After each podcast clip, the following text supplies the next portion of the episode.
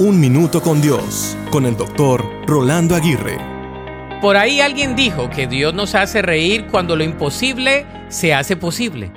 En otras palabras, Él nos produce risa ante las múltiples imposibilidades de la vida. Por ejemplo, Sara se acercaba a los 90 años cuando escuchó a un misterioso visitante decirle a su esposo que daría a luz a su primer hijo.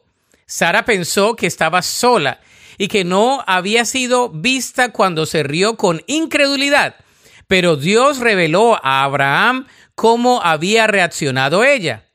Sara trató de negarlo, pero el episodio enfatiza que nada, ni siquiera una risa incrédula, está oculto delante de Dios. De hecho, no era la primera vez que Sara escuchaba esta promesa. Dios le había dicho antes a su esposo ahora casi un centenario, que ella daría a luz un hijo y que el nombre del niño sería Isaac. Abraham había tenido un hijo, Ismael con Agar, la criada egipcia de Sara.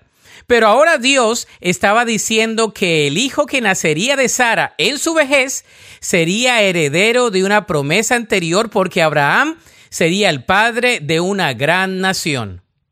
La incredulidad de Sara no la descalificó para recibir la milagrosa bendición que Dios le había prometido. Los planes de Dios eran mucho mayores que sus muy comprensibles dudas. Lo mismo hace Dios con nosotros. Al responder a las imposibilidades, nos hace reír de gozo y bendición.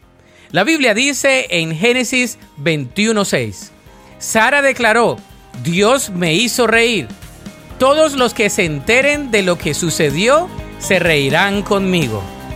Para escuchar episodios anteriores, visita unminutocondios.org.